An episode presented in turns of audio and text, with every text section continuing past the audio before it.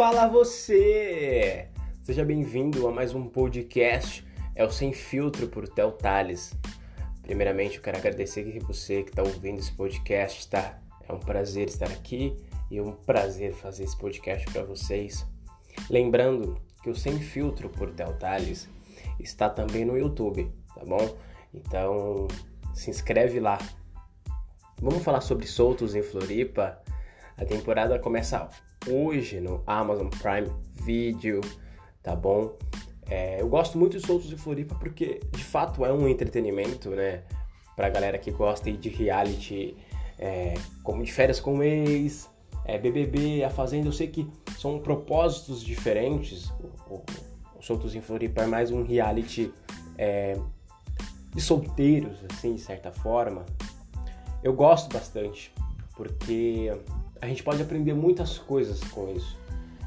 É, eu ainda vou falar em breve, ainda vou fazer um podcast em breve falando sobre como ser um, um como o que eu aprendi, sabe, com algumas coisas lá, como ser um homem de verdade, algumas coisas que a gente não não tem que fazer, você que é um homem e tal.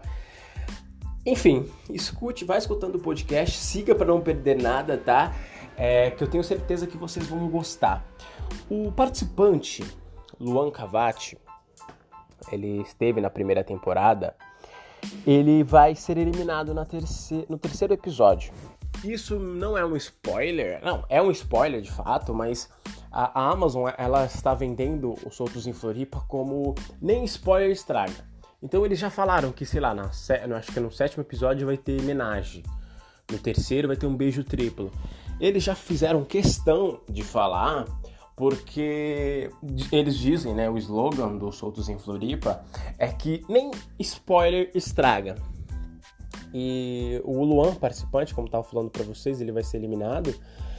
É, parece que ele briga. Assim, a gente não sabe direito, né? A gente vai ter que assistir, mas parece que o álcool atrapalha ele. Assim, a galera sempre coloca a culpa no álcool, né? É, mas o que acontece? A, a segunda temporada de Soltos em Floripa foi gravado em 2019, em novembro de 2019. Então, se você viu o Instagram agora do Luan, ele de, de uns tempos pra cá, ele agora diz que ele é um homem de Jesus. Ele agora ele ele que acha que é evangélico, né? Ele propaga a, a palavra assim de Jesus, ou seja, ele é um religioso.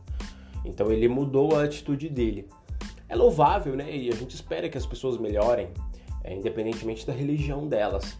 Então eu torço pro Luan Cavati aí encontrar um melhor eu dele e envio energias positivas. É, eu já imaginava que isso acontecer porque ele, ele é um dos participantes que quando bebiam eu ficava muito, né, muito em choque e tal. E ele tretou com o Murilo, uma, uma briga que não teve nexo nenhum. Depois ele brigou com a Bia, ficou com outras mulheres na frente da Bia, que também não tinha nexo porque ele estava com ela. Até falou que amava ela. Então, de fato, foi um grande erro do Luan. E eu acho que ele aprendeu com isso sim, tá? É, eu espero o melhor dele.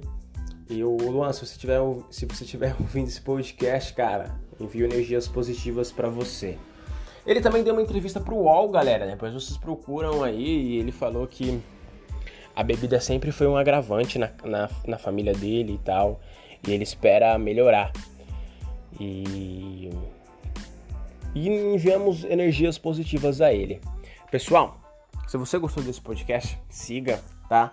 Eu vou fazer a review, a análise do primeiro episódio de Soltos em Floripa e do segundo. A Amazon liberou dois episódios já nessa, nessa sexta-feira. Então vamos lá. É, não percam mais nada de Soltos e Floripa aqui no Sem Filtro pro Tel Tales, tá bom? Valeu e fui!